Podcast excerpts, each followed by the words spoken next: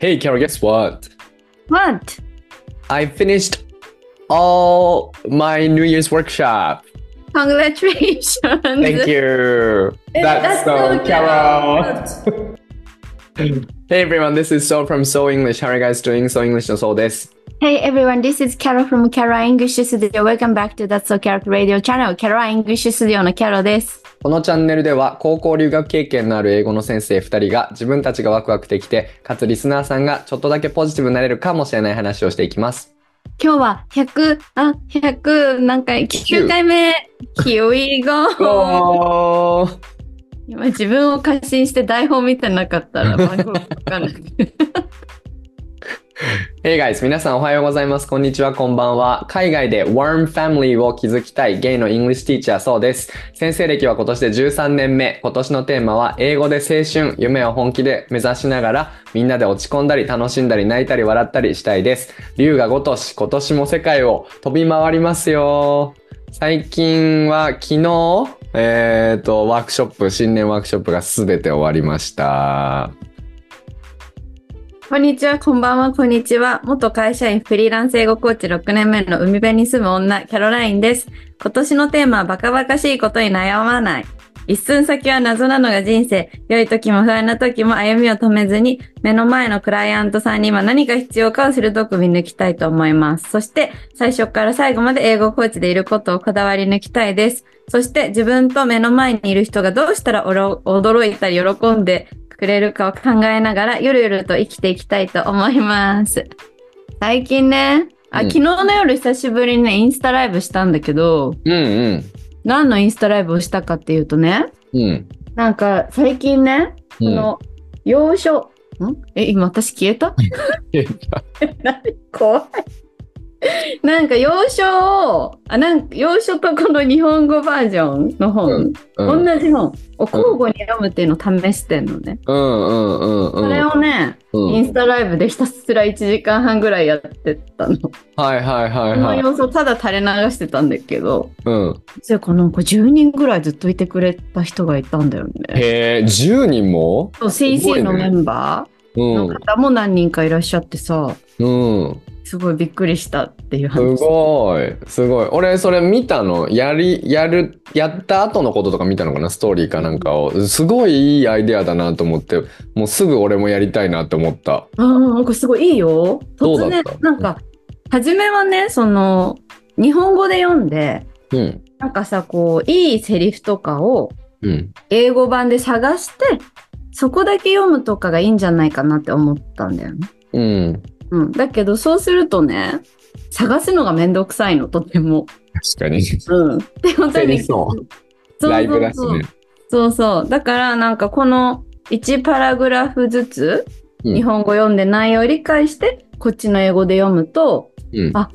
なんか例えばさ何昨日だったらさあなんかこのこのことあここでお嬢ちゃんっていうのが出てきたのね。なんかほう。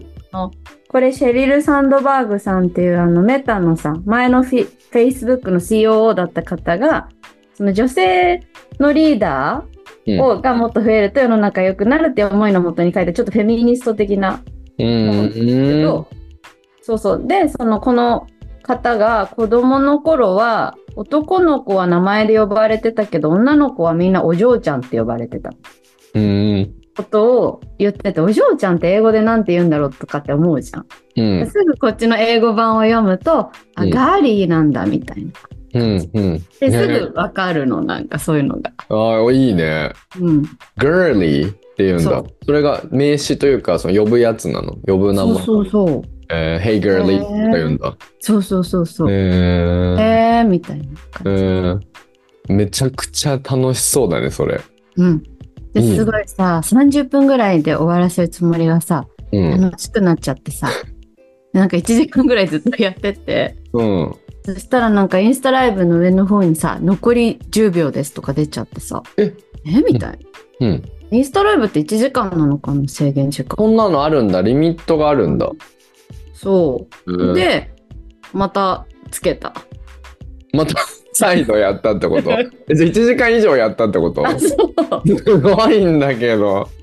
えー、でも10人もいてくれた。いつもはいつもどれぐらいいてくれるのインスタ え、ライどブ。れぐらいだろう ?5、6人じゃないえすごい入れ替えがあるけど、5、6人な気がする、それ見てくれる人。えうんー、えー、めちゃくちゃ勉強になりそうだしな。それね。もうすごいおすおすすめなんだよ。おすちすょめやりたい。やりたい。やりたいし、ちょやそれ一緒にやらない それ一緒にやりたい。えちょっと、え、やばいじゃん、やそれ。ばいね。なんかさ、やばい。丸読みとかできんじゃん。うん、まみとかできる。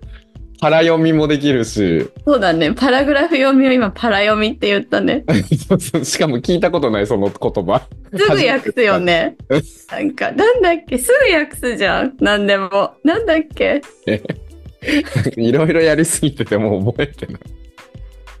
あうんーそれ一緒にやったら超楽しいと思う。楽しそう楽しそう、うなんか今年俺がやりたいことの一つに、うん音読会っていうのをやりたいなって思ってたのね、でうん音読会はもう別にこう誰が読むとかじゃなくてもうそのその場にみんなが読みたいやつを持ち寄りや、うん持ち寄ってもう自分が好きなやつを読むみたいな感じ、うんあ課題図書をみんなでもう黙々と読むっていう、うんで読んだ最後に、まあ、ちょっとコメントをシェアするみたいなことをやればなんかみんなにこう結局ねなんか今俺が読んでる本が「多読のすすめ」みたいな本をまた読んでるんだけどなんかそこで結局あの読書が慣れてない人が多いからななんかその読書をそのやる癖をつけるためのとか読書が楽しいって思えるあの機会が必要だっていうふうにあったからあそうかなるほどね課題でじゃあここれ読んできてくださいねって言うだけじゃもしかしたら足りないかもしれないイナフじゃないかもしれないから一緒に読むみたいな時間を作ったりとかあとはまあシェアする時間を作るとなんかその読書自体がめちゃくちゃ面白くなって自発的にそれこそなんか読書に沼らせることができるんじゃないかなって思ってたんだけどなんかそのいいねズームとか考えてたけどライブでやってもいいなって今思ったうん、確かに。うんいいかもね。うんでそれをそれすごいいい今なんか言いかけた。なんか何も言わ言いかけてないえそうでね、聞いてそうだ。で、昨日そのこれをライブでさ、ややってて、リーンインっていう、なんか女性仕事リーダーへの意欲って本をやって、読んでたんだけど、うん初め私日本語の方がたどたどしくってさ、うん要はさ、日本語の文章を音読する練習を普段していないわけ。うんで英語はちょっとしてるじゃん。うんやっぱり。だから日本語の方がたどたどしかったの、私が。で、それにまず一個気づき。うん日本語の音読してないから読めない声に出してみたい。うんうんうんうんってのに気づいたのが一つ。でも日本語はさ、やっぱ母国語だからうん、ちょっとやるとすぐ、すぐ慣れたんだよ。うん英語も英語で、まあでもやっぱりね、1時間ぐらいやってるとね、全然スムーズに読めるようになってった感じ。うんうん慣れって大事だなっていう。すごいねそれ定期的にというか毎日とかやったらすごく伸びそうなんで、うん。しかも聞いてる方も勉強になるしいいね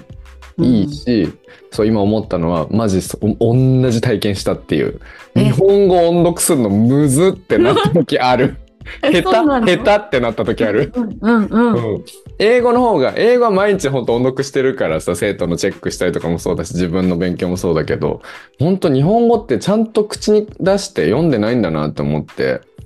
ただ多分日本語の本とかもスキムしてるだけなんだなってすごい思ったやっぱそうだよね。そうそう、スキムね。なんていうのさらっと。さらっと。さらっと。さら読み黙読そうさら読み、目 読ね。スキミング。うんえ、なんかさ、あれ読み始めた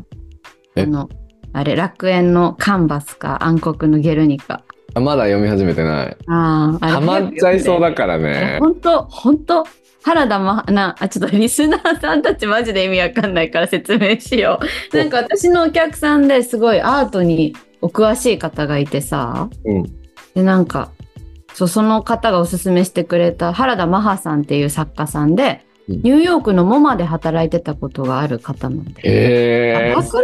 いー、すごい、もモマって何ニューヨーク現代美術館、うなんん、で役なのあれ。なんちゃらモダンアーアト。ブ・モダン・アートかな、うんそれだ。うんうで、んその、その経験を生かしてうん、そのアートについてのミステリーを書いてるんだけど、ミステリーって言っても人が死んだりとか全然しないんだよね。謎解きぐらいな感じ。はいそはれがい歴史の事実とフィクションが混じっててもどっからどこまでが本当で嘘か分かんなくなるようなうん。フ物語で超面白いんです皆さんィクションもあるのフィクションも、フィフクションなのィクションなんだフィっけクションなのうんうんそうでも事実に基づいててうん。うんその原田マハさんがモマで働いてた時の経験を生かしてるからめちゃめちゃリアルなんだよへえ、面白い。でそれを早く読んでほしいなぜならそれを英語で読みたい私はおー。あ、それをライブでやるってことうんそれを一緒に英語で読もうよ最高なんだけど、それもうできるじ ゃん。それもうもうやってもいいんじゃない俺が初見でやればいいんじゃないまあ確かにいいかもねのめっちゃ楽しそうじゃん。うんね。アート用語とかもいっぱい出てきて面白いと思う。うわ、面白そう。それやろうよ。う。うん。いいね。あの、ダヴィンチコードみたいな感じなのかな、じゃあ。そうそうそう。でもダヴィンチコードほどちょっとこうググロテスクじゃないっていうか実験性、もうちょっとなんかね、うんにゆ愛と人間性と芸術のアートの話なんだよね。えー 目がキラキラしてるキャラ先生のそうなんだねダヴィンチコードとかもなんかもう「へーってなるもんあれそう、あれ面白いよね。面白いよ、うんもうこれはつまりみたいなそうそう。あれダヴィンチコード好きなら絶対原田マハさんの本好きだし、そう先生はアートが好きだから、現代アートが好きじゃん。まあ現代アートに限らずだろうけどさ。うんうん、で、なんかすごいね、うんあの、すごい楽しいと思うよ。やりましょうそれちょもう英語版も買っとくじゃん俺それ英語版もあるのやるんじゃない今、ある前提でものを話したけど、多分あると思う。日本の方が書いた話ってことだよね、うんうんへー吉本バナナさんとかのキッチンとかあるじゃん、英語。あるよねうん吉本バナナのキッチンのオーディブルを俺最初聞き始めてうんすごい良かったの。なんかいいよね。うん。すごい良くてあのキッチンの吉本バナナのキッチンのさ出足ってすごい印象的じゃんうんうんうんうん私はキッチンが好きだっていうところから始まってねこう理由とかが書かれてるんだけど描写がすごい素敵でそれがそうなんか頭に入ってるからこそ英語でこう「I like kitchen」みたいなこうことから始まるんだけどそれがすっごい印象的よ良い。あー良いね。うんちょっと私たち今文化人みたいだったね。なんか文化人みたいなふりしてるよ ね。別に、そうでもないけど、なんか全然そうでも文ない。化人ぶった。確かに。別に、そうそう、キッチン最後まで聞いたわけじゃないし。でもただ、オーディブルの良さをすごい感じたんだよ、やっぱうり。んあの、プロが読んでるからさ。いいね。うなんん。かさ耳から入ると得意な人、うんとかはさそれこそ日本語の本で読んで洋書で読んで最後オーディボを聞くとかやるとめちゃめちゃ伸びそうだよね。うん、すごいと思う。とかね、もう読みながら、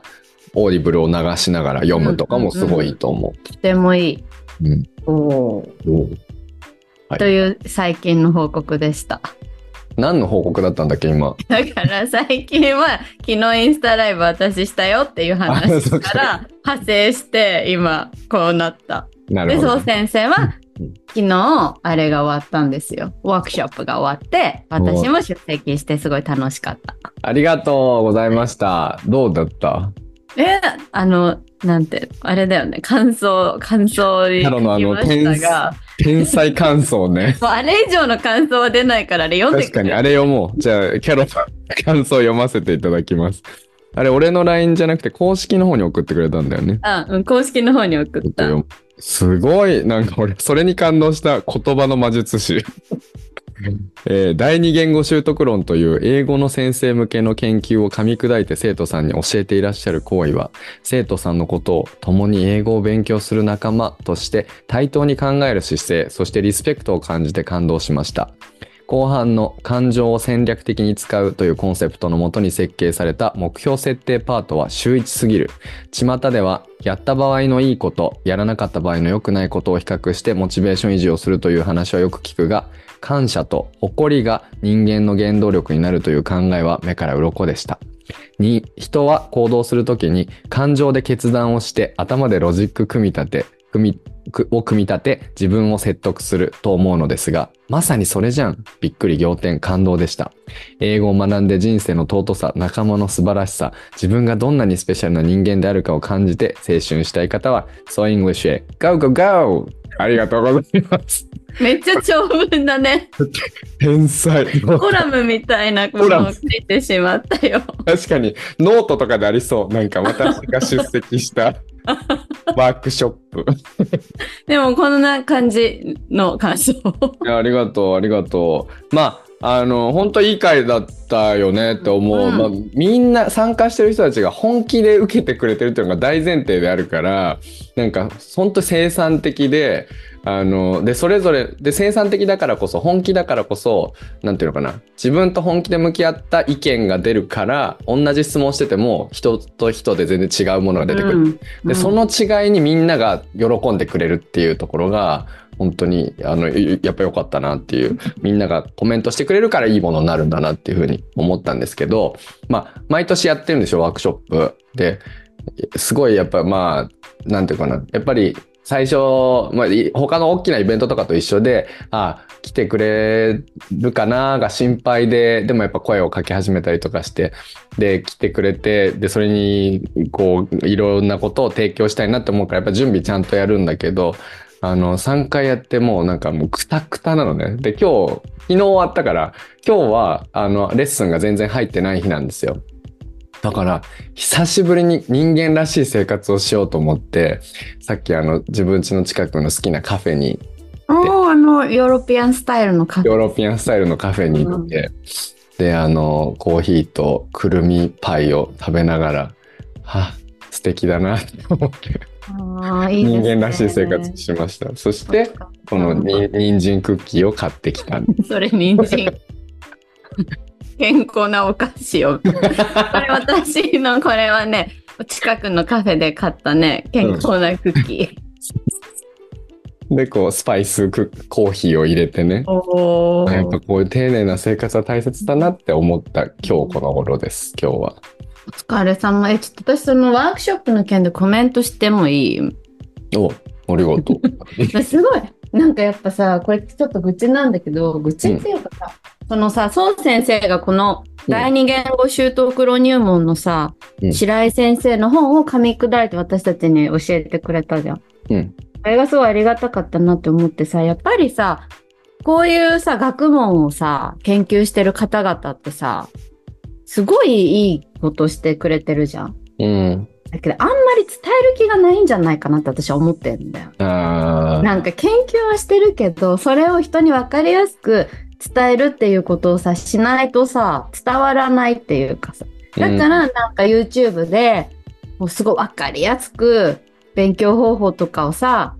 なんかこう語る人とかにみんな行っちゃうんだなって思う。ね。うんだからやっぱこういうさいいものをさ研究してる方はさやっぱ人に伝える努力うん。とかをやっぱしてほしいなとか思っちゃうんだけど、うん。まあ、でもそこが得意分野じゃないんだろうなとかって思ったりもするんだけど、うん。図解とかしてくれないと思うんだけ どでもやっぱなんか人に伝わってなんぼだと思うんだよねものを言う時ってさ。おーでさなんか、まあ、ちょっと不特定多数だから偉そうに言っちゃうけどでさうんなんか例えば職場とかで前にさなんか、うんなんか聞きに行くじゃん先輩とかに。うんあの件ってなんかどうなってましたっけとかって言うとさ昨日メールしたよメール見てみたいに言われちゃうんだけどさ。うんそのメールとかが巻物のようでさ何を書いたのか分かんないメールだったりとかすることってすごいあるんだよね。そうだよね。やっぱりなんかどうしたら相手に伝わるかなみたいに考えてものを発信するってすごい大事だなって私は思ってんだけどうん。だから学者の方々はもうちょっとそういうの頑張ってって思っちゃうけど、うん。それをそう先生がね噛み砕いてあのやってくれてね、うん。こういう人が必要とされてるなって思ったっていう。おありがとう。なるほどね。学者へのダメ出しと、うん間に入る人の、なんていうか、必要性ね。そうでもね学者へのダメ出しはしなくていいかもね学者はうん学者でなんかうん こういうふうなこと作っていただいたらうんそれをちゃんと噛み砕いて人に伝えるっていうことをうんうんすうるという方は別の方でいいのかもしれないけど。ん。確かにね。うん得意不得意があるし、うんそれは食の想像につながるかもしれないからうね。んうん確かに確かにあでもなんか今の話はすごく可能性が見えた話だったわなんかそういうこと発信してい確かになんかそうなんかさ商社とかも似てるんだけど考え方、うん商社とかもさあなんかその仕事必要あんのってやっぱ思うことが思ってたこともあったっていうかその商社だってえ自商社分トのレーディングカンパニーのこと。ペイリングカンパニーのそうそうそうあウィナーじゃなくて商トレーディングカンパニー。社え何ウィナーウィナー。あ、じゃあ、ウィナーじゃない。 勝者、敗者の勝者じゃなくて、あの、そう、トレーディングカンパニーうんのうんうんうん人と人つなげる役目の勝者。うんうんうんうんあれってさ、勝者はやっぱり、こう、0から1を作るわけではなくて、何かいいものを誰かに届けるために、こう、間に仲約、仲介として入って、で、仲介料とかを、まあ、たくさんもらうわけじゃないで、なんかその、そう、なんか、だから昔のペイペイの時というか、何もわからない時は、0から1を作ってなんぼって思ってたけど、、うんでもやっぱりああいう人たちが必要とされる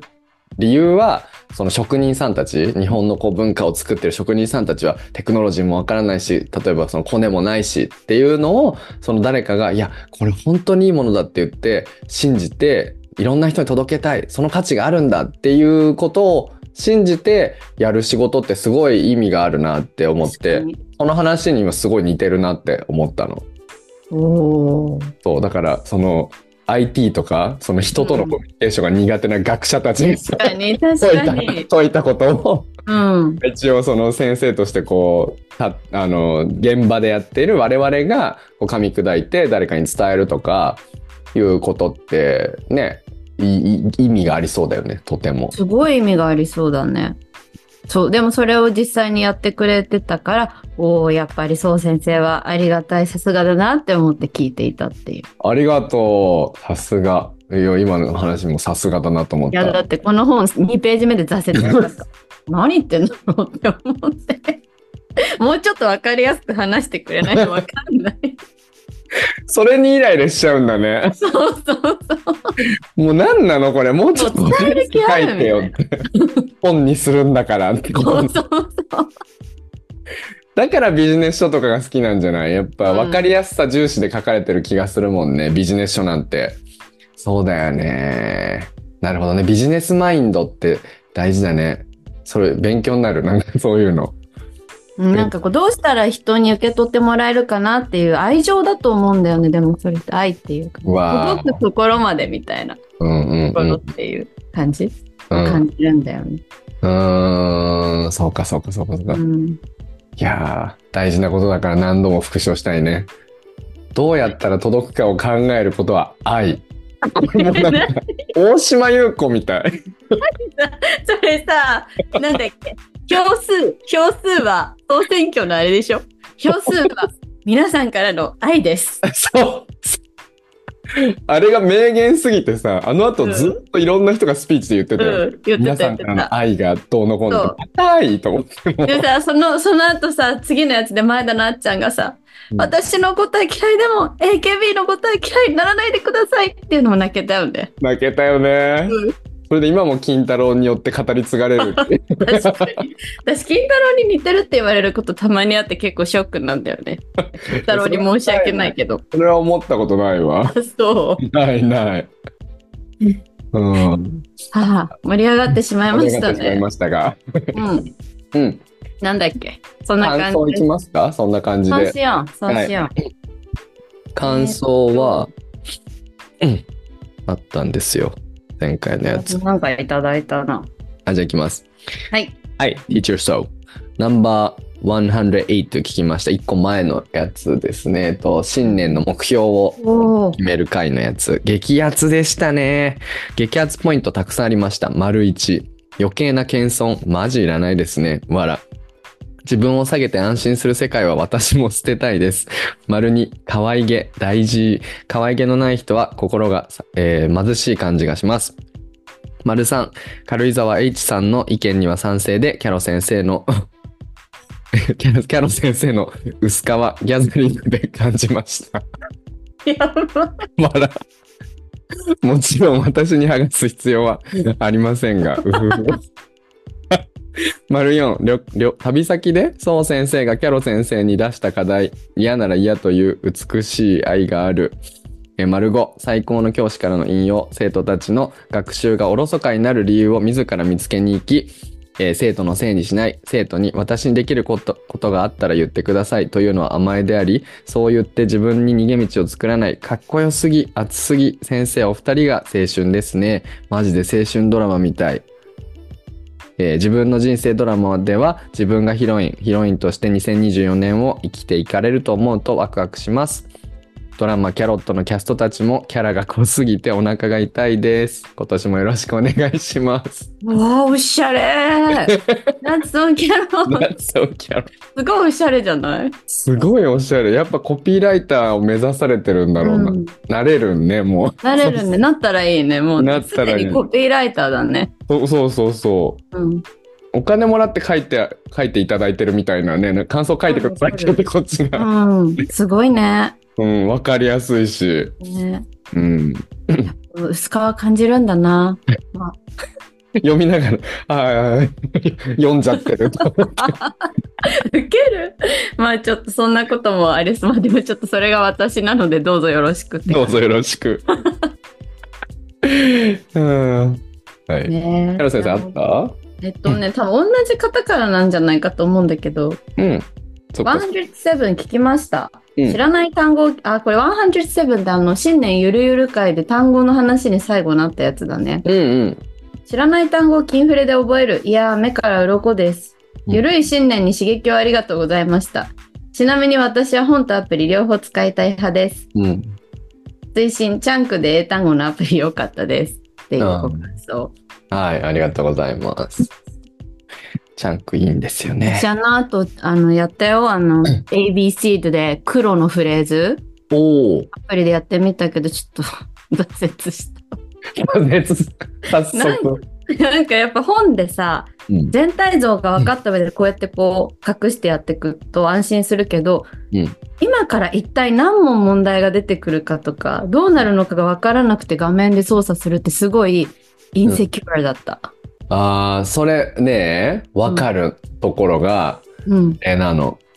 なんだっけあれ、Kindle。うん、う Kindle ん、のブックリーダーで読んでると、うん、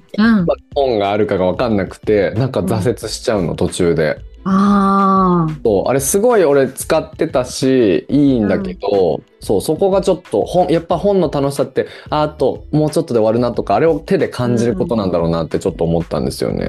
ああ、まさにそうかもしれない。 うん。一応、I tried した。一応 You tried ね。うん。なんか今一応も英語に聞こえたようななんか So you tried, so I tried. Anyways でも単語はうんあの、あれだよなんか ABC の以外にもいろいろあるっていうかチャンクで英単語ってその、チャンクで英単語専用アプリとかあるのよ。でそうするとあ、うんうん。セット1の中にあの、うんうんうんなんとか1みたいなのがあってでそれは必ず 10, 10個ずつだから一応見てわかるしあとこれぐらいで終わるなとかすごいわかるよ。ね、ちょっとやってみるね。チャンクで単語のアプリも。そうだね。 よければ私は黒のフレーズを今年やりたいん。ああ、そうなんだね。トイックのね。うん。そう。いいでっていうご報告でした。はい。ありがとうございました。えじゃあ本題じゃない。 本題。本題に行きます。No.109。本物のラジオみたいに視聴者からの質問に答えるだけの回。Us answering to listeners' questions like a real radio channel。ねえ、これ本物のラジオじゃなかったのこのラジオ は。これは違うんです。大変だ、なんか今日新たな事実が判明しよう。皆さんが聞いてるラジオは本物のラジオじゃありませんでしたありません。重大な報告があります。フェイクでした。みんな脱走キャロッツって言ってるかもしれないね。うん。言ってるかもしれない。すごいはい、これなんでこれにしたんですかえなんか、あの、最近、あの、きラジオとかを聞いてるとさ、読者さんからお便りが来てさ、うん。それを読んでるのなんか、おしゃれでかっこいいなっ て思う。ちょっとそういうのやりたいなっていうのと、うんあとはなんか、脱走キャロットさ、3年ぐらいやっててさ、うん結構やっぱ、英語の話でちょっと最近以前より増して熱くなりがちだな我々が英語好きすぎて、うんっていうのがあってなんか英語をすごい頑張ってる方はすごい楽しんでくれてるけどもうちょっとこうライトな感じで聞きたい方もいるかなみたいな。うん。だからなんか英語以外の話とかもちょっとたまに取り入れて話したりとかしたら楽しいかなみたいなのはでい。はい。提案してみました。ありがとうございます。そして私もめちゃくちゃ楽しそうだなと思って乗ってうん、 2人であの質問を募集したんですよね、うんそしたら思いのほか来ないのそ来うないんだなって来いうないの。そう。だからまずここで、あの、本物のラジオをしてる人たちとの差を見せつけられ、ね、あと、やっぱり質問があんだけ来るってすごいことだなって思ったの、ラジオに。うん、うん、本物の人たちがね。ものがね。はい。まあでも、そしたら、あの、皆さんが頑張って、私たちがこう、悲痛の叫びをですね、あの、叫んでたらインスタでいっぱい、 そしたら、絞り出してくれて、 すたくごさん聞いていくれまいし。ったぱい来て感動して愛を感じたね。愛を、愛ですね、これ は。愛これは愛。愛。質問の数は 愛です。愛の数。はい、皆さんからの愛をちょっと紹介しつつ、あの、ことはいお答えしていけたらなと思います。で、YouTube はでい見てる方はですね、あの、一応質問も前に出しますので、あの、うみんん、うん。聞いてください。はい。はい。では、じゃあ交互にね、来た質問。はい。OK。じゃあいいあ私から貼るあ、なんかこれあれじゃん。二人ともお貼れるよね。貼れるはず。 OK。じゃあ貼っていいうん、貼って。はい、じゃん。あれはい、じゃん。おすすめの英語の絵本を教えてください。ああ。はいはいはいはい。これあるあるよ。俺もある。こあるれけよどく質問してくれたなって思った。うん、えちょっと待って、さっき調べたのに消しちゃったから、そう先生からじゃあ教えて。オッケーオッケーオッケー。えっとね、僕がおすすめしたい、僕え絵本で勉強したこと、まあ、正直そんなないんだけど、インスタで絵本作家の人の絵本を見て、あの僕がアートのやつとかめっちゃフォローしてるからね、それで回ってきたやつ、すごい良かったのがあってね、うーん。それがこれです。My shadow is purple ってやつ。へえ、私の影は紫色です。そう。これ、へー実際あの絵本作家の人があの読んでる読み聞かせとかやってくれてるんですけどインスタで、うん。内容がもう本当に素敵今風あのへえ。お父さんは影が青でお母さんは影がピンクで、うん。男の子の友達はみんな影が青で女の子の友達はみんな影がピンクで、うん。なんで僕の影だけ紫なんだろうっていうところから始まるの。へえ。すごいの。すごい心があったかくなるよ。すごい。これさ YouTube もあるじゃん、そう先生が今出してくれてるやつ YouTube 見たら読めんのかなあ、読めるとも読み聞かせとか結構やってくれてるから、あの、ネイティブの人の読み聞かせ聞けますよ。うーんいいですねうん。で、なんかこの人の一番最初の、あの、やつ、作品が、My Shadow is Pink っていうのがあるっぽくへて、で、ー僕はこの Purple っていうのを読みましたけどね。すごい良かった。えーえ読みたいえそう先生これどこで読む Kindle で読むの買うのあ、何で読んだかなあ、そう、でも Kindle、Kindle。ううーんんなるほど、うん読んでみたい My shadow is purple ですねです。じゃあ私のやつはね、これ。これ知ってるこのね、うんスチオ・スタックっていう。知らない。これね、超前、これね、日本人の方新へ助義武って方の本で、うんなくて、まだ、なんて、まだ脱げないっていう。はいなはんい、ですまだ突っかかってるみたいな感じね。 そうそうそう。で、この男の子が、なんかこう、さあ、そのトレーナーをシャツ、スウェーター、フーリうー、スウェーターをこう、うん脱ごうとして脱げ、脱げないみたいな。うんで、このまま脱げないままだったら、どうかな、人生っていうのを考えるっていう本なの。すごい面白いの。読みた超癒やさ、このまま脱げなかったら、道を歩きと歩くときはこうだしご飯を食べるときはこうでこうかもしれないみ たいな 面白そう天才の発想だわそうこれ本当にね可愛くて面白いのへえこれ日本語で売れたから英語になったのかなあそうっぽいねうんそうなんだ子供たちに大人気の絵本作家吉武慎介さんの人気絵本「もう脱げない」の英語翻訳版が発売されたんだうーんいいねあなんかこれでも一つのアイデアっていうかさ日本で自分が馴染みがある絵本がもしかしたら英訳されてるかもしれないそれを子供に読んで聞か英語で読んで聞かせるとか自分のために読むとかも面白そうだね確かにうんいいですねうんいいですねはいあそうそうそうそうちょっと話が発生するけど多読教材とか小説とか絵本って何を選べばいいかなっていうのって結構悩みポイントだと思うんだよね初めてやられる方って。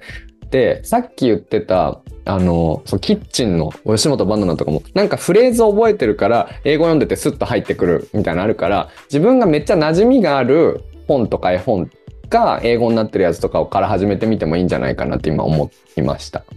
もう私も本当にそう知ってるやつ読んだ方がいいって前そう先生言ってたよねうん、それも第二言語習得論的な観点なのかなって思ってうたんんだうけどんうん、そうそうそう、うんまさにまさに。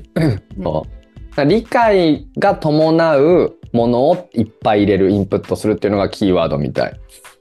うん、理解が伴うもの、理解をすでにしてるものってことうん、あの理解をしながら何を言ってるかを理解しながらインプットするつまり、うんだからそれと対比してるのはその、えー、と映画を英語で見るとかは全然理解が伴わないから英語を理解してるんじゃなくてただ日本語字幕を読んでるだけじゃんだから英語はそれで育たないですよっていう話。要は理解しながら読むということが大事って、ただ英語を見てたり聞いてるだけじゃダメですよってことですねっ。てことです。すごい。最初からなんかすごい話です。最初からでもあれだね、あの、目的とは違う方に行っちゃってるというか、い つも、いつものチャンネいつものチャンネルじゃん、ちょっとさ。ル。ちょっと目的ちゃんと意識しようね。意識、意識。じゃあちょっとこれ、うんこれ面白いよ。これにしよう。じゃあ、えっとね。うんえー、これで、待って、貼る、貼りたい。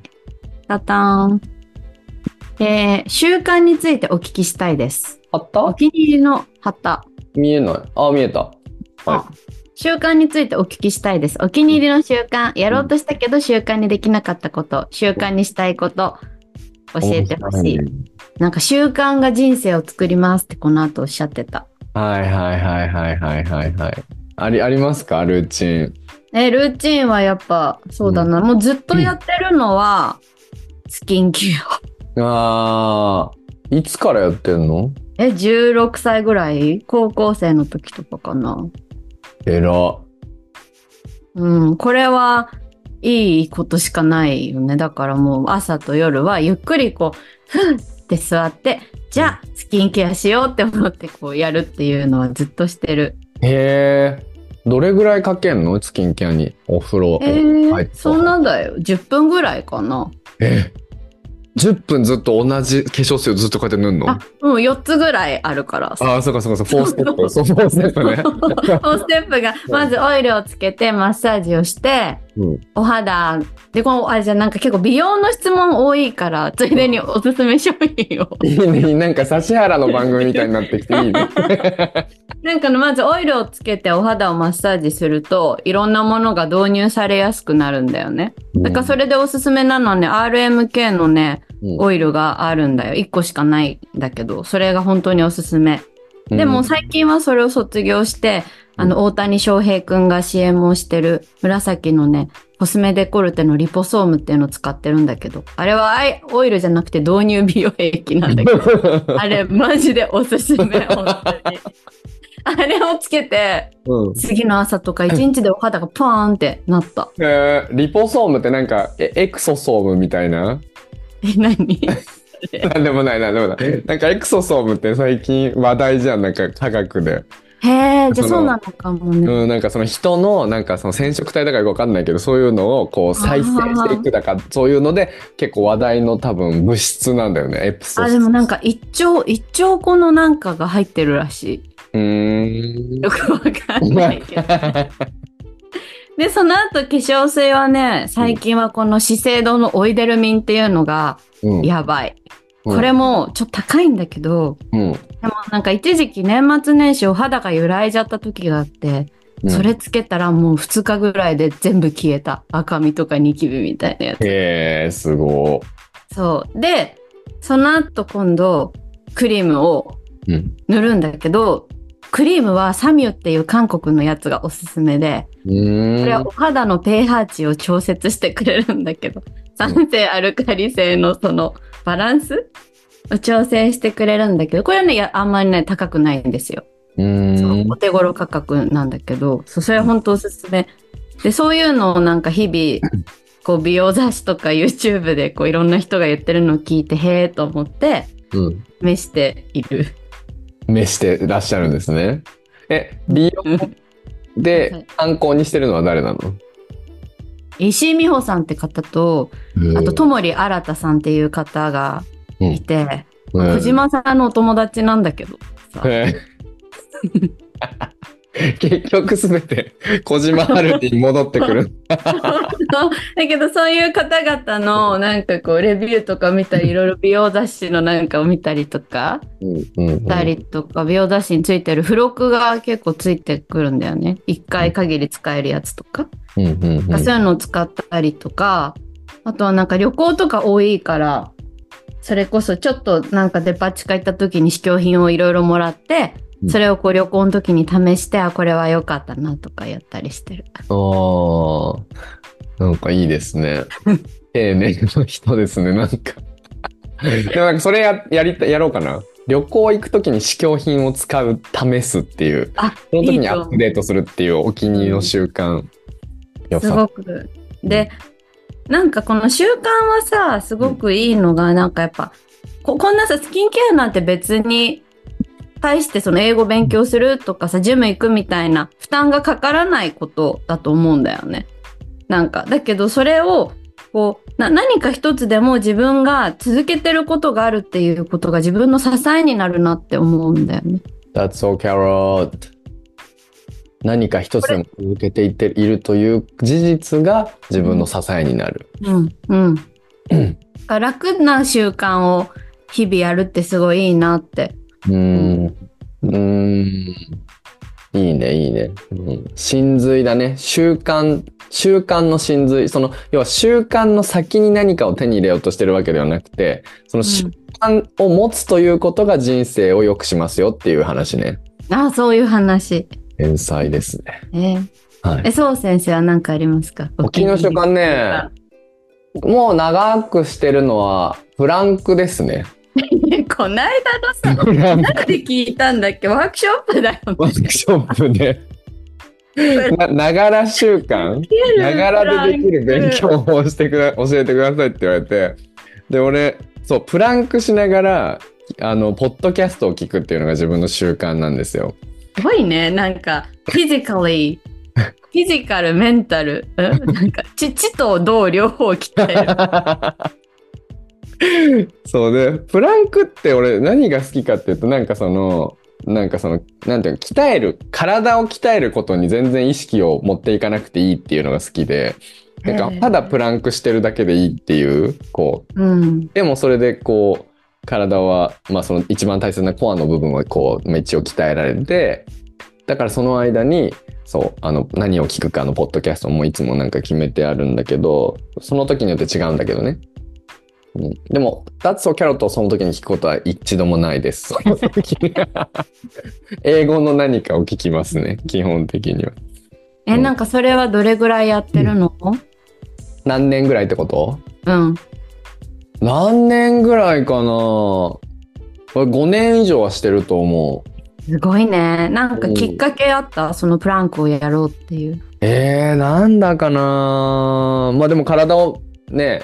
stay in shape にしたかったのかなしたいっていうこととか、あとは健康にプランクがいいっていうのとか、あ、あでもね、きっかけはね、思い出した。なんか SNS で、これだけ、これを30日やっただけですごいか、いい体になるみたいな、なんかこうセットが書いてあったのね。うんでそのセットが、そのセットを今でもやってるんだけど、まあちょっと自分なりにアレンジしてやってるんだけど、それが続けやすい感じなのよ。うんそれちょっとじゃあ言うね。うんあの、プランクを30秒するんですよ。普通のやつ。床に向かやろうっかな、 うんて。で、でその後サイドプランクって言って、こう横にこう腕を引いて、はいはいはいはいはいでその後バナナプランクって言って、こうお腹を見つめて、こう、こう普通の腹筋みたいな体勢になるんだけど、まあた、プランクですよね。で、今度サイドプランクで右やって、まあ、今度普通のプランクやるっていうのがそのそこで書いてあったセットなのでそれかける330うん、何秒ずつなんだっけ30秒だっ秒ずつけ、うんうんでさその1セットで休憩多分90秒うんみたいな感じなのでインターバル90秒2回で3セットやりますでだ大体まあ12分ぐらいで終わるんだけどでも俺は なんかそのちょっと待ってる時間がすごい嫌だったのとあと他のこともちょっとやりたかったから他の筋トレもしたかったからそのプランク1セットが終わったらえっとあれをやったそうそうそうこれはあれだ思い出したざ座骨神経痛になった時に追加したのはいはいはいはい座骨神経痛な時にそのめっちゃ座骨神経痛の本とかを読んであのこれがいいこういうのストレッチがいいみたいなやつをもうい今も入れててそれがこう腰上げ腰上げ筋トレみたいなやつうーんとかやってる何腰上げ筋トレって気にな るな腰上げとあとあれだうつ伏せで足をピーンってさせながら右あの片足ずつこう上げめっちゃ上げ上げるっていうの分かる、うーめっんちゃ上げてそれを15秒ずつぐらいやるのかな15秒ずつ何回もやるっていうのがあってそれが腰に効くっていう それをやってるねえちょっとそれは見ないとわかんないけどいいねそうだねえーそれ楽なのよそんな大変じゃないのだからいいんですなるほどなんか思い出したヨーロッパでなんかやってたよねタイマーみたいなのかけて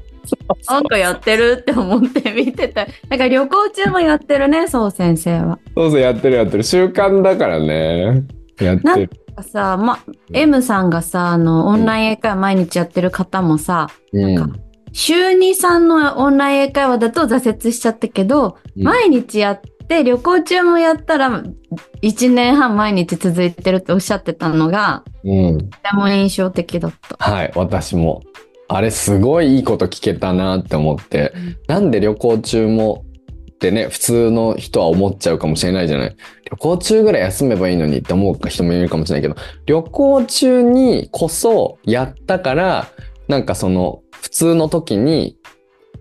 何、やらない理由にならないみたいな。うん。旅行中にもできたし、風邪の時もできたから、だから続けられるんだみたいなこと言ってた。すごいね。うん、そう。すげえって思った、あれ。ねうん。でも、ってことはやっぱさ、なんか習慣にななってるものは、そんなにハードルがなく続けられるものってあるのが大事そうだね。うーん。そうだね。ハードルなく工夫をするんだよね、多分。だって、うん、 M さんがやってることはオンライン英会話じゃん確かにだ。からハードルがないって言ったらなくはないもんね。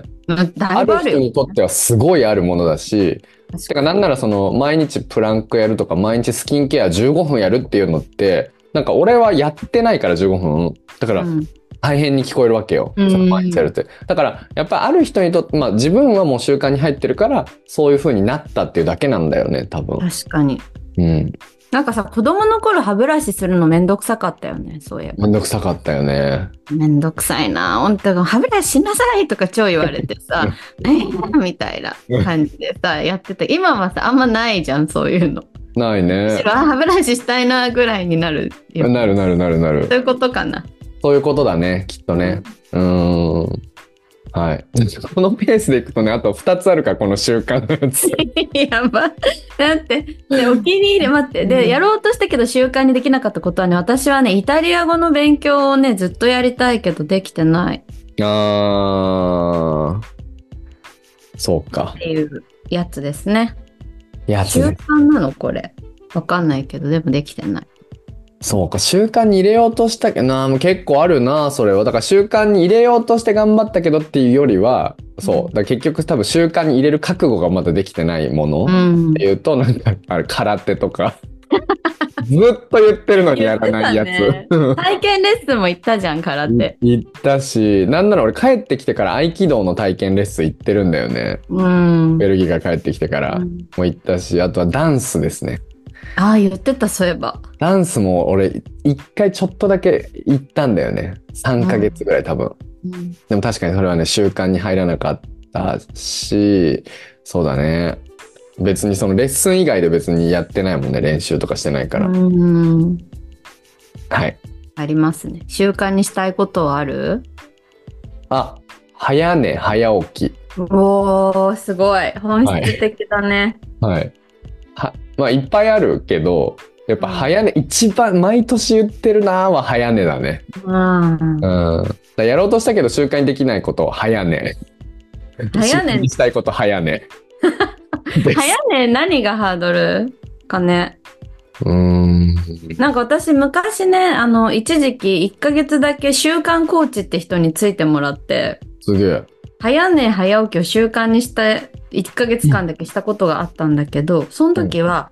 寝る時間をまず決めることと、あとはね、もうね、寝る前2時間はスマホ禁止うーん。みたいな、もうそれが一番だったの。で、寝る前はもうスマホを見ずに、お風呂に入る前にスマホはもう封印してて、目覚まし時計を買ったんだ、そういえば。で、うんうんそうそう。で、あのもう、お風呂出てから本、漫画でうんうん寝るっていうのが一番良かった気がする。そっかそっかそっかいい話を聞けました スマホねだからまあ結局一番のあれは問題はさ僕は10時、まあ、半ぐらいまではレッスンとかはやっぱしてるわけですよ、夜。うん。と、で早寝しようとしたらもうそれまでに夜のその塊が来る前にレッスンの塊が来る前にもう寝る準備をしてないといけないんだよねお風呂入ったりとすかごいわかる。うんもうご超飯食べたりとか。超わかる。10時半とか10時ぐらいまで仕事してるとさ、うんその後にさうん、ちょっと残った仕事やってお風呂入ってとかやってるとさ、すぐ2時とかにならな い。なるなるなるなる。ほんで、ほんでなんか、あれ明日6時半から俺レッスンだった なとやか、ば。 とかなるんだよね。だから、でもさ、そんなに毎日その予定通りに生きるってかなりこう、うんカロリー使うじゃん。うん。メンタルがね、いつも気張ってるみたいになりたくないから。うん。なんそうだからうまくいかないんだなっていうのとさっきさその、うんなんで夜更かししちゃうのっていうか、まあ、そのよ早寝ができないかっていうとやっぱ夜が好きなんだよね。 超面白いんだけど、何夜が好きっ夜て。が好きなのフクロウなのえフクロウだよ俺絶対ナイトアオルだからね基本的にあーエーリーバードじゃなくてナイトアオルなんだよね なるでもフクロウの方がなんかかっこいいよね見た目はもう分かんないけどだからね人生をこう、好きに生きたいみたいになるとどんどん夜夜が遅くなってくって いう、ねえな何してんの夜に何してんだろうななんか何にも別にしてないんだよね、うん映画見たりとか、うん YouTube 見たりとかあるうん。ぼーっとして起きてる時もある。なんかお風呂入るのがめんどくさくて、ぼーっとして起きてる日もある。でもさぼーっとする時間も大事だよねあとぼーっと映画見たりとかねそうなんだよ。うんそうなの。俺、ぼーっとしてる時間、昨日までほんとなかったんだよね、今年。だから、うん今日のぼーっとする時間はほんと幸せだったし、あとなんで幸せだったかっていうと、昨日の夜にもう俺今日ぼーっとしようって決めてたの。うん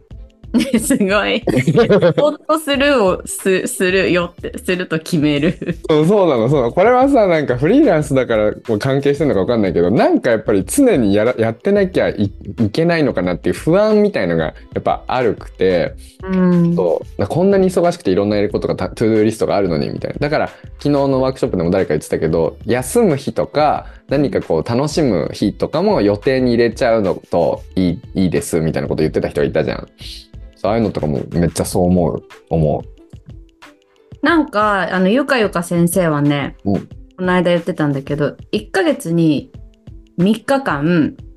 えっと、休日じゃない予定を入れない日を決めてるんだって。う。休日じゃない予定を入れない日へー休日じゃないけど、その人とのそのレッスンとかを入れないんだって全く。で、そこはもうあらかじめ車線を引いとくって言って。へで、なんかちょっとこう、そこでゆとりを取り戻して、まあ終わってないことをちょっと余裕を持ってやったりとか、時間が空けばぼーっとするって言ってたよ。えへえそっかそっかでもゆかゆか先生は休日も忙しそうだから ねそうだね。うんいっぱい予定が入ってそう休日にもだからそうじゃないわかる名もなき日を作るってことねあ、名もなき日、名もなき日。ああ面白い、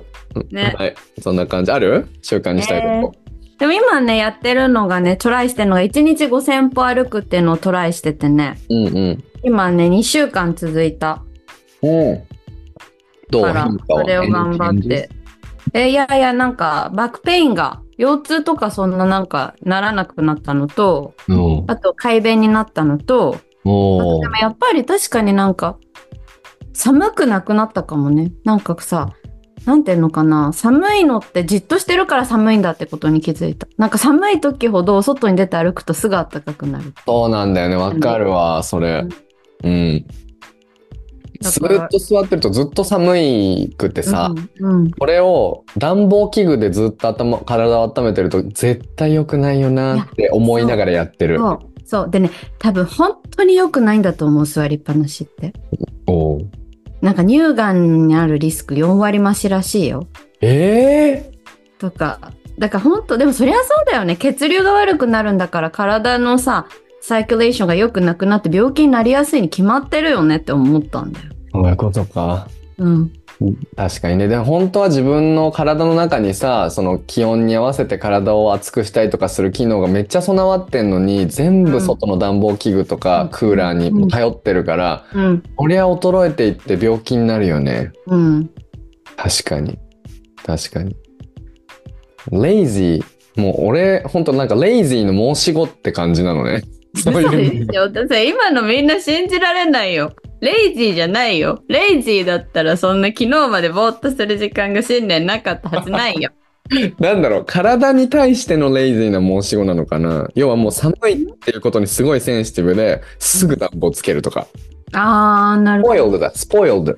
スポイルドでもなんか、えそうなの、そういうスポイル、でもさ、大事じゃなくて、寒いのだ、 よくないじゃん。寒いのは寒いのでよくないよね。確かに。スポイルド甘やかされてるってことね、スポイルド。うん、甘やかしてるかも。そっか。で も、プランクとかやってるたりとかね、うんするからね。やっぱそういうのだよね。だからやっぱ自分で体を、特にやっぱ座り仕事の人たちはさ、我々みたいな、うん。すごく大事だと思う。自分で動かすっていうの。本当だね。うん。俺も歩くことにする。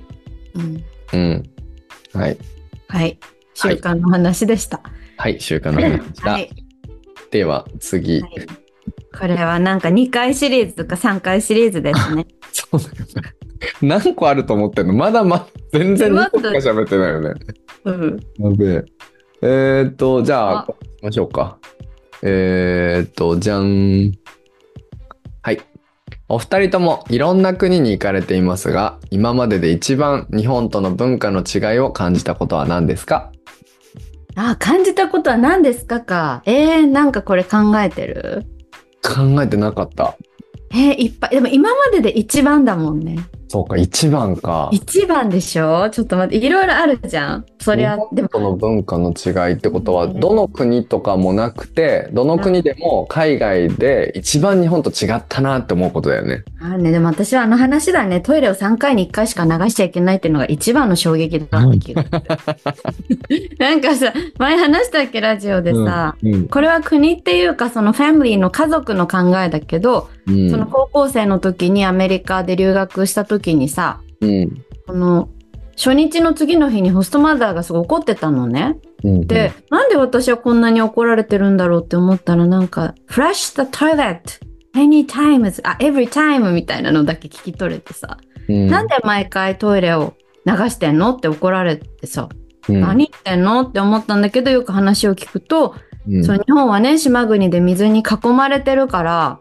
水はいっぱいあるんだよみたいな。うんけど、ここはそうじゃないし、水は有限なんだから、大の時は毎回流していいけど、小の時は3回に1回だよって言われて、すっごい偉く驚いた。えらく驚いたんだね。そうだうねでもやっぱ高校生で柔軟だからさ、ん。うん。別にそこで、あ、そうなんだなんてことを今までしてたんだ私はって思って、うん。素直に聞き入れたけど、 うん。でも次のホストファミリーの家に行ったらさ、その話をしたら、なんか、え、その人たちはちょっと特殊だね、みたいなあっていう感じ。あうんー。ああ。でもすごいお驚くし、よくその柔軟に対応できた自分に驚かないなんか、うん。ねえ。うん。だから、なんかさ、その、わかるわ。その、違いって本当いくらでもあるけど、なんかその自分、日本に行った時は、そんなのありえないみたいなことに、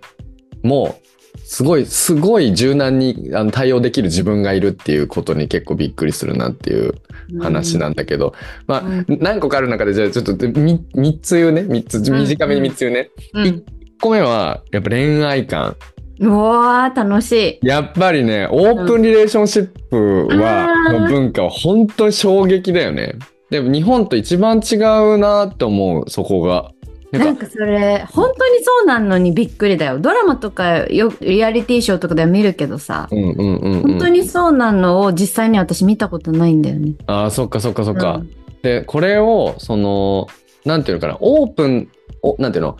こう、性にオープンだから向こうの人たちがオープンだっていうことじゃなくて、うん。この理由を突き詰めたときに、じゃなくてえ、待ってオープンリレーションシップの説明、ディフィニッションを多分言った方がいいかそもうだよね、そうだよね。うんオープンリレーションシップって、こう、付き合ってるパートナーとか、結婚してるパートナーがいても、他の、その、二人じゃなくて、他の人と、まあ、会って、フックアップしてきてもいいですよ、みたいな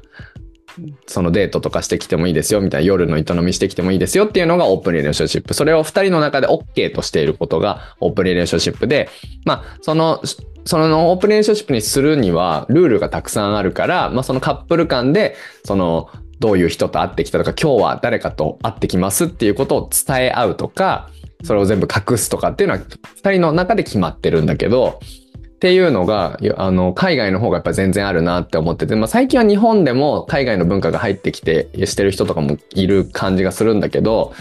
海外の文化だなってすごい思うのね。うん。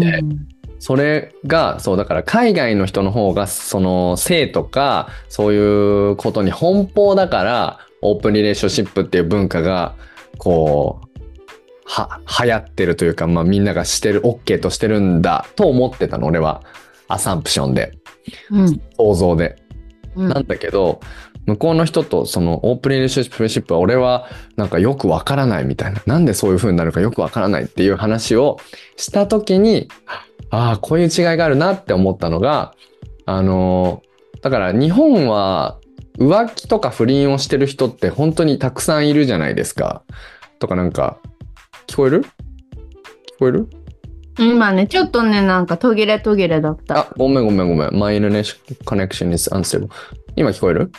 あ今聞こえる。あ OK そう日本って不倫とか浮気をしてる人ってなんかいっぱいいるなって思ってて、うん。ね石田純一が浮気や文化だとかなんか言うじゃん、うんそでねかぶ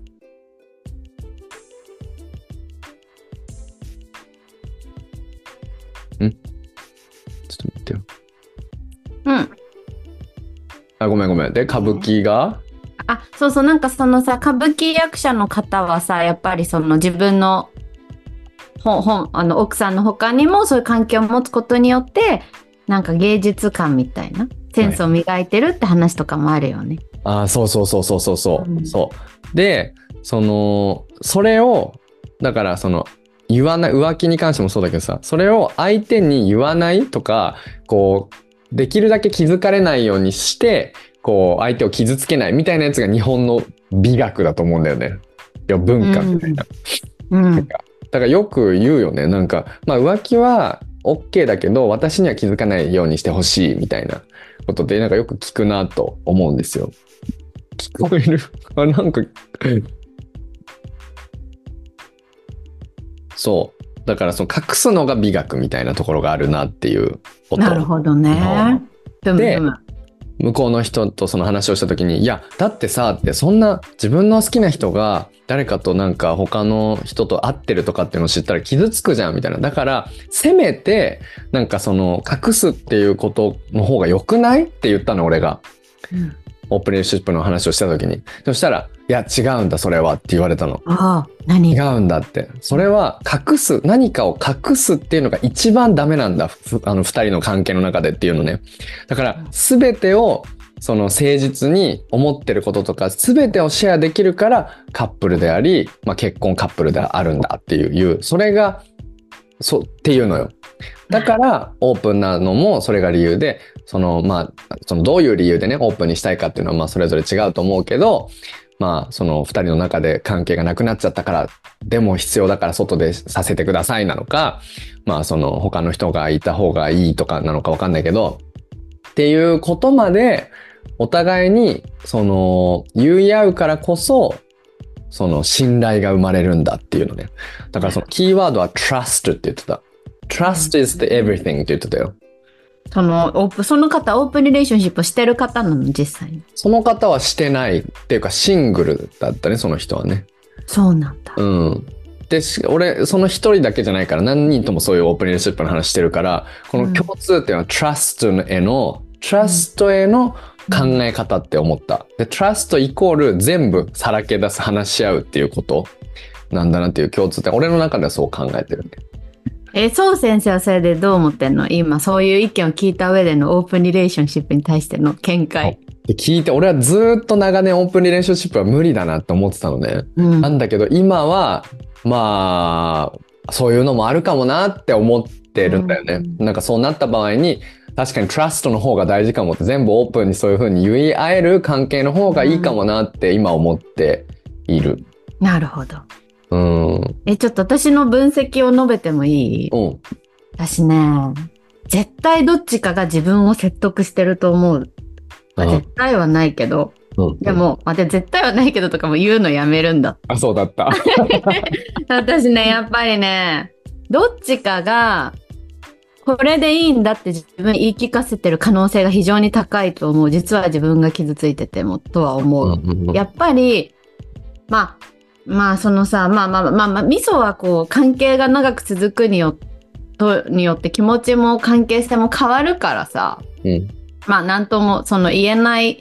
ところはあるけど、でもやっぱりさ、人間は自分の愛する人は独り占めしたいと思うんだよね。うん。ってなった時にでもなんかもし相手がさなんか君のことは本当に大事に思っててパートナーとしても本当にリスペクトしててでもとか言ってきたらさうんうん。なんか応じちゃいそう私の場合なんか、うんうんうん。なんか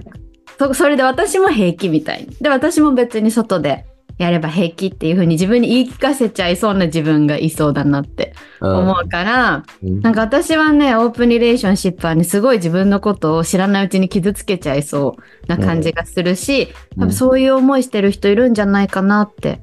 オープンに実際してる人たちでね。うん、心配になるっていう。うんうん。うん実際オープンにしたことによって別れになった人とかも多分いると思うしてか容易に想像がつくしそれで、まあ、外で出会った人の方が好きになっちゃってそれ別れうんてそっちと付き合うみたいなことも多分あると思うんだよね。うん、うん、でもなんかそうなんて言うんだろうね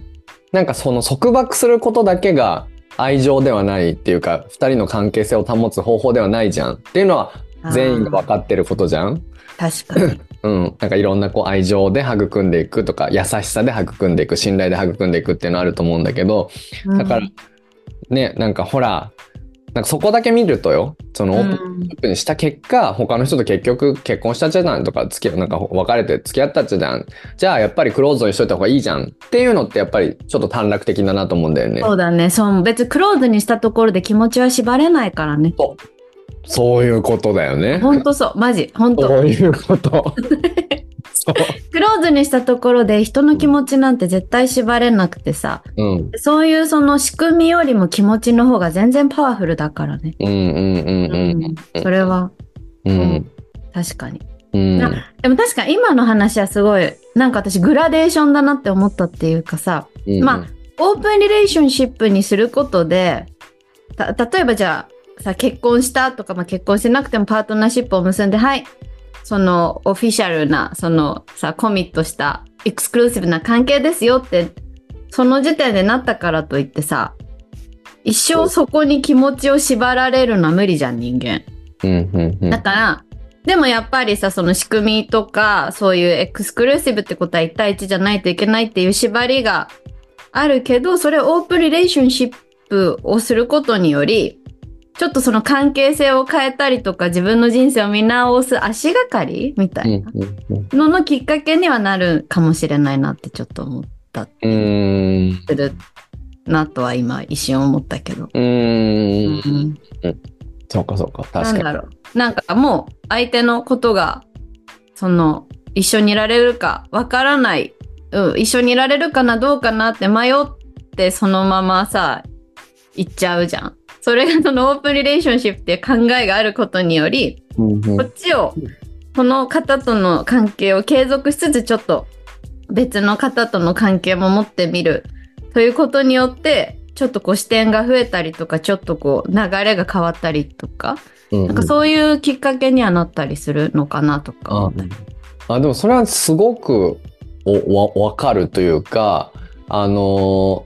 なんかそのさきオープンリレーションシップって基本体の関係のことを言うのよ。うー。そうんだからうんうんそう他の人と恋愛するんじゃなくてうん他の人と体の関係を持つって感じなの、オープンリレーションシップって。うんうんうんうん。そううんだからなんかその体がもうその長年いた結果何もなくなるみたいなことってだけうんよくある話だと思うんだけど、うんうなんんかそのためだけにこの長年連れ添った人とこれからもこう一緒に生活を描いていきたいと思ってるんだったらなんか別れる必要はないっていう考えがオープンリレーションシップの結構大半を占めてると思うんだよね。うんうんそううんうんだからそのふなんならもうその2人の関係を健康でいさせるためにオープンにしましょうっていうことじゃん、間間い違いなくうんうんうんだからでそれはなんか全然あると思うあると思うしそれを聞くとなんかしっくりくるんだよねそうだったっていう、うんえーでもなんか私が思うにやっぱり長年いて体の関係がなくなっちゃうのは自然だよっていう考えは良くないと私は思っていてはいはいはいはないんかそんな寂しいなんかそれってなんか正当化する理由になっちゃうっていうかさなんかすごいも、うん、サボる理由になっちゃうっていうかさなんあていうのかなー頑張るなんかね理由になるんだねあそうそうフランスではねその、子供を産んだ後にやっぱ女性は一時的にそういうさ欲がなくなってしまうんだよねやっぱ子供を守ろうっていう風になるから、うんでそれによってその夫婦間でのコミュニケーションがこうよろしくなくなり関係が崩れるっていう社会的な問題があるから、うんお医者さんがその2人の関係を続けるためのアドバイスとかをするらしいんだよね。うんなんかそういうのってでやっぱりその人間のやっぱ関係あ、まあ、結婚関係恋愛関係ってやっぱ体とすごい密接な関わりがあると思っていて。うんやっぱほんなんかその体の関係があるからこそ本当に気持ちもつながれるっていうさ大いにあるというふうに私は経験上思っておりうんめっちゃ赤裸々だけどね、うんだから体の関係がないけど気持ちではつながってるっていうのは、うんあ私の今の考えではすごく自分をなんか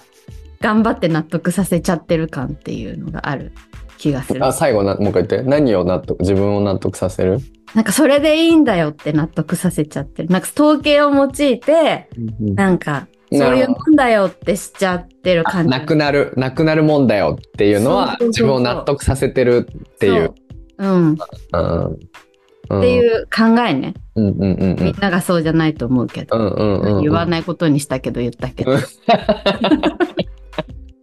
いいねそれ一歩前言言ってるよね そのごめん違う話だけ どっていうように言っちゃダメなんだったもうちょっと成長だよねあ、そうそう。これでちょっと言わなくなるのが 次の、ああれなん。はいはいはいそう言語学的に言うと三単元の S をあ言っちゃったっていうのが大事ってそことねれ、そう今までそのステー ジね。ちょっと戻してうん。俺がそのだからさオープンリレーションシップがでその先じゃんって思うの要はそのそのキャロがそういう状況になった場合にうん。自分のことをなんかあでもそれでいいんだって思思ってるとか我慢してるとかってこともやっぱ全て出すから意味があるわけでうん。オープンリレーションシップというのはその全て全部自分が思ってる不満とかを全て話しましょうねがオープンうん。っていうだからそのそこでなんか我慢とかはその成立しないんだよね多分うん。我慢があったらもうオープンにしてる意味がないオープンにしてる意味っていうのはもう信頼と我慢をしないっていうなんかその2つだからうん思っていることとかを全てシェアしましょうじゃないと多分うまくいかないからその自分を我慢させちゃうとかなんかそのなんだろう相手に後ろめたい気持ちがあるとかそういうのが結局ほころびとなっていってその2人の関係が壊れてしまうことになるからなんかそのうちの一つの方法としてオープンですよねっていうことなんだと思うんだよね。うんだからもう結局人によって別にその日本人だからそれを我慢しちゃうとかではなくて人によって向こうでもオープンにした結果別れてしまったっていうのは結局その我慢が生じてしまったりとか言わないことになってしまうとか結局その誠実なコミュニケーションが取れなかったりとかもしくは誠実なコミュニケーションを取った結果すれ違ってしまったっていうことなのではないかなっていうふうな話をたくさんしていってなんかどっかで腑に落ちたのはあれだねやっぱりその友達とか仲いい友達がもうめっちゃクローズドな人だったのにその相手との関係を続ける長く続けるためになんかその2年間か3年間付き合った時に向こうから相談されてすげえ泣いて超悩んだけどそうなったでも今はなんかそれですごいヘルシーな関係を築いてるのを見てるからっていうのはあるかもね。なるほどね、ういやもうちょっと全然わからないけどすごいやっぱすごいことが起きてるんだね世の中でいろいろね。うん、ね面白いね面白いね。うんうん、だってまあ独り占めしたいって言って3人で付き合ってるカップルとかいるじゃん。いるねだから、ねおそこまで行ったことはないけどさうんなんかそういうそれってダイバーシティなんだよなって思うの。まあねまあ、うん本人たちがさそれで良いならとても良いじゃんうんうんうん確かにうんうんそうだねうんいやでも私はね自分がそういう中にいるとねすごい我慢しちゃいそうだなって自分で思うんだよね、うんうんうんもうだから何って話なんだけどうんうんうんうんうんまあだから何って話なんだけどもいらないやつそれは。そういらないやつ OK。1個だけにしときます。なんかはいすごい盛り上がっちゃった。これすごい楽しいね。うん。楽しい。楽しす。楽しすだよね。楽しす。あじゃあうん最後ちょっとこれだけすごい俺が言いたかったこと言って。は日本との文化の違いを感じたことは何ですか、うんうんなんか俺が驚いたのって全違うことよりも同じことに驚いたって感じなの。え、どういうことなんかアやメばい、ちょっと深いよ。アメリカは例えばアメリカアメリカ行った時ってもうアメリカがもう夢の国みたいな全部日本と正反対の国って思って行ったら、なんかすごい陰口とかも言うしっていうところを見てあなんだなんかユートピアじゃみたいな国はないんだなって思ったのみんな人間って結構いろんなことで弱弱くなっていろんなことで人と比較したりとかして一緒だなって思ったの。あー、それすごいわかるよ。なんかさ、自由の国とか呼ばれてたし、みんな平等とか言ってるけどさ、学校にはちゃんとヒエラルキー、ハイラルキー、ヒエラルキーが存在しててさ、やっぱりなんか、ね、いろんな、その階級みたいなやつとかもやっぱあったりとかするじゃん、なんかうんうんスポーツしてて。ラグビーやってる人とかチアリーダーたちがちょっとなんか権力を握っていたりとかさ、うんなんかそういうのとかまあ日本のクラスと一緒だなとか思ったりとか、うんうんうんそういうの全然あるよね。全然あるし、うんシャイな人もいっぱいいるじゃんなんそなうらそうそう本当そう、うんそう思う。あでもちょっともう一個話していい、うんうんあとなんかもう一個私が思ったのはなんか私がいあなんだろうななんか離婚とかお父さんとお母さんがしてても両方を行き来してる子供がめっちゃ多いんだなっていうのがよく思うかな。なんかお父さんもとかお母さんが近くに住んでてなんか土曜日はこっち土日はこっちとか平日はこっちとかで、全然そのお父さんとお母さんがなんか引き渡しでまだ会ったりとかしてたりとか。で、一番驚いたのは、その私の友達の家、その友達のお母さんは、まあ、離婚をしていて、で、前のお父さんが新しい奥さんを連れて友達の家に来て普通にバースデーパーティーをするみたいな。へそういうシチュエーションとかがあったんだよね。うんそれを聞いて、へーって思ったのとか覚えてたりうんだね。でさ、なんかともこさんが言ってたのがさ、なんかイタリアだと離婚すると子供を絶対動かしちゃいけないって言ってたよね。うんうんうんうんうん離婚す、大体さ、日本だと離婚するとわかんないけど、どっちかの実家にさ、こう、連れて行ったりとか、学校変わったりとかするケースもたまに聞くけど、イタリアとにかく子供を動かしちゃいけないから、うんなんか、その、もし2人が子供と会いたかったら、近くに住む以外にちゅ、なんかチョイスはないみたいな感じ。うんで、その、子供を一人のもう人間として扱ってる感じとかはちょっと違うんだなとかってうん思ったりうんとかした。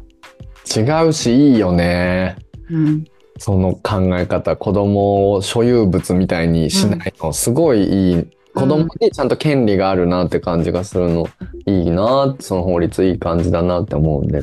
ね。うん、そうそう。そういうのとかもうん、違うなって感じたこと違うか。よね違うのとあとやっぱ日本に帰ってきた時に日本ってこんななんだっていう驚きがすごいやっぱああるなって俺は思っててなんかうん俺の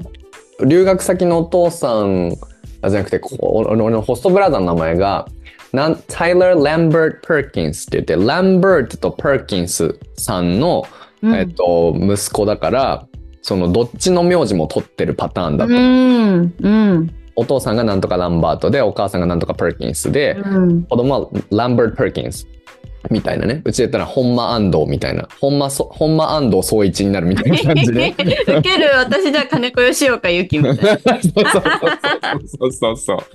そうでなんかそれすげえって思ったけどなんかすごいいいなって思って で帰ってきて俺はその知らなかったね日本がそのあの女性の方の名字を取れないっていうことを知らなかったそうなの婿養子は婿養子制度は婿養子はいいじゃん。あだからそあ婿養子になるじゃんでもそうするとあ確かに。だからそれちょっと違う気がするんだよねなんかでも婿養子って時点でなんかもうやばいよなねん。かそうそうなんかやばいよねえででさほら周りから「え婿養子になったのなんで?」みたいな なるじゃん なるね。そうだからでその法律を知ってえ日本ってそんな自由じゃないんだそこって思ったんだよね、うーんまあいまだにさこれコネクトしてんのかな天皇女の人なれないからね。うーんうん、天皇系の話好きだもんねキャロルロイヤルファミリーの。でもそれも結構な驚きの話だよね、なんか。 驚きの話だ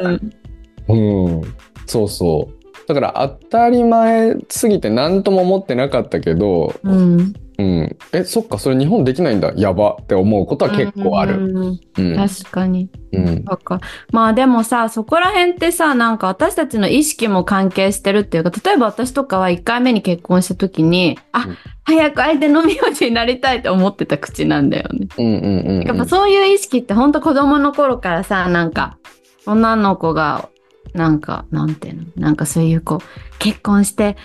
あ名字が変わってみたいなのにやっぱ夢を持つような刷り込みめっちゃあっただろうなって思うからなんかこっちの意識の問題もあるっていうか、なんか喜んでそうしちゃう感じだったね私は当時うん、今はちょっと手続きとかめんどくさいからちょっともうあれだけどうん、うん、うん、うん。もう当時そういうその私の中では名字が変わっちゃって嫌だって意識よりもうんうん早く変えたいみたいな感じだったあーまあアメリカ人とかも名字が変わりたい人はいるんだと思うんだよねたくさん、うんでも問題はやっぱりそれを選べないところだよね、そうだねそうだねうんうんだからああの旦那の名字を名乗りたいっていう人はきっといて、俺のだから一番仲がいいホストファミリーはウィリアムスって名乗ってるわけで、うんうんそうでもやっぱりそうじゃない女性の方もいるわけじゃんうん名字を名乗りたい、誇りに持ってる人がいてっていう人たちが選べるっていうことが一番大事だよね。やっぱりその独身、うん独身を選ぶ、結婚を選ぶ、どっちも選ぶ権利があって当然ですよねっていうのと同じで。確かに。うんこういうものだっていうプレッシャーがとてつもなく日本は多いかもね。なんかうんまあ、どこの国にもあるじゃん、絶対。うんそれこそさっきの話じゃないけど、どこの国にもあるけど、でもやっぱりこういうものが多い気がする。普通こうでしょが、なんかとてつもなく大きくある感じするね。うんうん、ある感じがするうね、ん、確かにそれをぶっ壊してくれる結構簡単にぶっ壊してくれるのが海外行きとかなうので、ん。そううだね。んそれはああ普通バス時間通りに来るよねすら守れないじゃん、なんか。そうだよねう、ん。ね、あフランスでさ、うん電車が、あ、こう、おとお母さんとこう、ストラスブールで待っててさ、うん電車が待ってて、電車全然来なくてさ、うん時間になっても電光掲示板に現れないと焦るじゃん。どうしたうん私たちの電車みたいな。うんさあ、そしたらメールが来てて見たらさ、うんうんなんか、前の駅を遅れて出発したので飛ばすことにしましたって。私はどうなるのそうだよ。なんで次の電車に乗ってその次で乗り換えてくださいとかって普通に言われるん だよ。日本でそんなことしたらさ、うんもう大クレームじゃん。うんうんでもなんかそういう、その電車がちゃんと時間通りに止まってくれるっていうことすらもうん違うもんね。全然違うよねやっぱり我々はその何か不具合があったらその責任を誰かが取るみたいなうん。こうのって当たり前だと思ってるじゃんうん。だから責任どうやって取ってくれるんですかうんみたいなことをやっぱ言っても普通みたいなうん。自分の権利をこう言ってるだけですって感じするけどなんかやっぱイタリアとかにいるとなんかうんみんな違ってみんな間違えるものだからみんなわかでるサポートし合おうみたいな感じ、うん。うん。あれはいいよね。あれいいいいよね。あれいいあれいいなんかベンディングマシンの話したっけイタリアのであの、チケットのやつ。駅のチケット。あ、だ、どっかで聞いた。イタリアのベンディングマシンで女の人がさ「Oh my god!」みたいな「What's happening?」とかってすげえ焦っててさどうしあたのの、駅の切符の自動、自販、自販機あそうそうそう切符の自販機切符の自販機の前で「Oh my god!」ってなんか女性がここなんか混乱したから「What- What's wrong?」って言ったらなんか「お金入れたのにこっからチケットが出てこないのよ」とかっつってそれで「分かったやばいね」って言って「俺がじゃあ駅員さん呼んでくるね」って言って駅員さんに言いに行ったらなんか「なんかなんか There's a problem over there」って言ったらなんか「I know!」わ、知ってるよ。 I know there's a problem! って言って。消えられる知ってるわって言って。そしたら、その駅員さんとか他の男の人たちがみんなそのベンディングマシンに群がり、みんなで、その、あこれが取れないねとか言って、なんかペンを使いながらそこの、そのチケットを取り出そうとするのね。それで、それでチケット取れたの。そしたらなんか全員が、イエーイやばでもさ、そっちの方が幸せだったりするよね。不思議なことにね。あれ見たとき、ういいって思った。ん。うん羨ましくなったよね。うん。駅員さんも含めて「イエーイ!」ってやって さ「やったー!」みたいなやってさうん。うんなんか人生にトラブルはつきものってみんな思ってる節がみんあるなって思って日本人はそれ少ないと思うんだよねやばい、今の名言だよ。人生にトラブルはつきものだよね。うんうん。うんで我々は我々はそのいかにトラブルを先回りしてアボイドするかっていうのがもうなんか刷り込まれてる感じがする。するする。だからなんかさ、うん年金の準備してますかとかっていっぱい広告が出てきてさ、うんうんうんうんあーって思うわけでしょ。 確かにフリーランスにとっては割と地獄な地獄だよね そうだよ。うちのお父さんなんて会うたびにもう国民年金基金の話しかしないよ。やばやばいよで、ねこの間、入ったよって言ったら、すごい、イエーイっていうスタンプが送られてきたんだ けど、うざ嬉。しかったんだねうんでも本当、 おなそう、なんか、こうな、こうしないとこうなっちゃうよみたいなね、ハドベターの、シュハドベターがすごい多いんで、多ういんで。ん、うん、した方がいいよっていうことねこうあるべきだよした方がいいよそうしないとこんな、でもさ、人生にトラブルはつきものだよね。うん。無理じゃん。うんなんか、ちょっとこう、何年もなくやろうってしてもね。うん。うん、だから、うんそうだ、だから大変だよね。こうトラブルを避けるためにいろいろやろうっていう中で生きてるのは確かに大変だよね。うん。うん。だって、明日の食べ物の心配、明日の、そうね。なんかさ、イタリア人の子のね、家にホームステイした時に、あの、お母さんがさ、マンマがさ、なんか、イタリア人のお母さんはね、みたいな。もうい、夕食が終わったら次は朝食何を出そう、次はランチを何を出そう、次は夕食何を出そうってことしか考えてないのよ、みたいな。うん。言っててさ、あ、それ最高だなって思ってさ、そうしてればそんな30年後のことなんて悩んでる場合じゃないじゃんっうん。ていういいね。思ったりとかした。いいね。うん、何がいいって、そういう考え方もあるんだ。こういう考え方をしてもいいんだっていうのを知ってることで、なんか自分が一つの、こう、なんか悩んだ時とか、悩んだ時っていうのはもう本当一つの見方しかしてない時だから、その時に、あ、待て待て、あの、イタリアマンマンを下ろそうって言ってさ、うん召喚して自分に、そうだよなって、でも今日の夜のこと考えようってやるだけで、こう、心がふっと軽くなったりとかするじゃん。確なかんかに。それが最高なことだと思うんだよね。海外にを知るっていうことの。確かに。うん。そうだね。うん。でもさっき思ったのが、なんかそのうん日本人が英語を習得するのすごい苦手じゃないですか。うん。苦手な理由のその大きな一つに、その失敗を避ける、先に避けるみたいなし修正があるっていうのって大きいのかなと思って、やっぱあのミスする、もう避けられないじゃないミスをう。ん。うん。ミスをしていかないと英語喋れるようにならないから、だからその、ああ、こんなにまミスしないといけないものなんてフェイスできないって言ってやらないのかもなって思った。